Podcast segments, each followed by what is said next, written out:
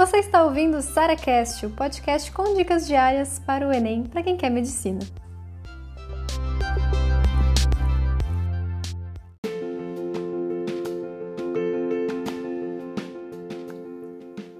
Como aumentar as chances de passar no SISU? Eu falo com vocês, né? Não existe nenhuma estratégia que faz milagre com as notas, mas sim, existem estratégias que pode colocar para dentro ou para fora da universidade dos seus sonhos quando você tem uma nota para passar, tá? Sempre falo com vocês o seguinte: vocês têm que ter aquela noção de quanto falta para você ser chamado ali naquela opção, certo? Como é que a gente vê isso? Não é pela nota de corte. Atenção, tem muita gente que faz isso muito, muito, muito, muito errado, porque olha assim, ah, tal faculdade está com uma nota de corte menor, então quer dizer que é mais fácil de passar. Não, não funciona assim, gente. Não olhem nota de corte. Vou explicar por quê. Imagina que falta um ponto para você é, chegar na nota de corte. Então, assim, sua, a nota de corte tá 800 e você tá com 799. Beleza? Por exemplo, imagina que falta um ponto para a gente entrar. Numa faculdade, na faculdade X, imagina que tem 300 pessoas na minha frente. E na faculdade Y, tem 5 pessoas na minha frente. Então, o que vale mais não é a nota de corte. A nota de corte a gente mal olha para avaliar se a gente tem chance de passar ou não. A gente olha muito mais a nossa posição. E essa posição também depende do número de vagas, certo? Então, por exemplo, eu estou na, na, posição 50, mas são 100 vagas, cara, eu tô praticamente dentro. Ou, por exemplo, são 50, eu estou na posição 50, mas são 3 vagas, cara, pra gente eu tô fora, entendeu? Então, varia também em relação ao número de vagas que a faculdade oferece.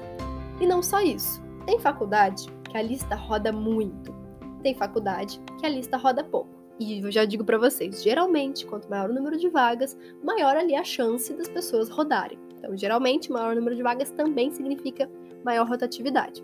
Mas a gente não vai ficar só por isso. A gente vai olhar nos anos anteriores aquele daquela mesma, daquele mesmo vestibular, daquela mesma instituição, tudo direitinho, para a gente ver quais foram ou quantas foram as pessoas chamadas na lista de espera, na última lista de espera. Então, as listas de espera elas ficam no site das universidades. Você vai entrar, pode estar no Google.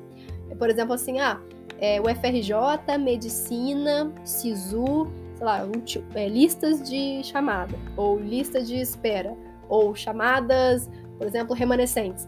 tem, tem faculdades que usam vários nomes diferentes. Vai procurando por todos eles até você achar. E você procura quantas pessoas foram chamadas naquela modalidade, ou seja, naquela cota ou na ampla, naquele ano, naquela universidade para aquele curso.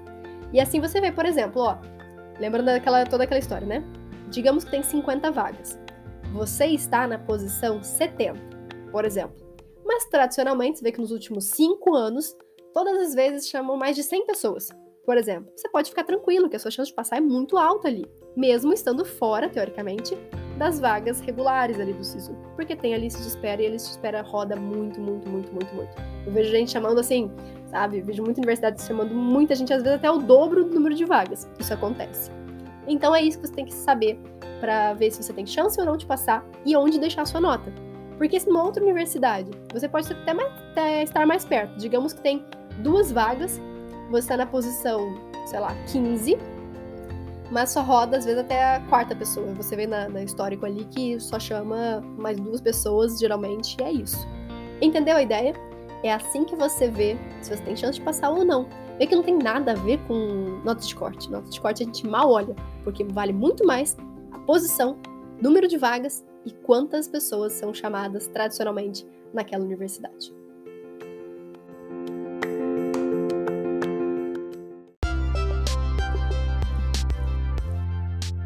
Você ouviu mais um SaraCast, o podcast com dicas diárias para o Enem.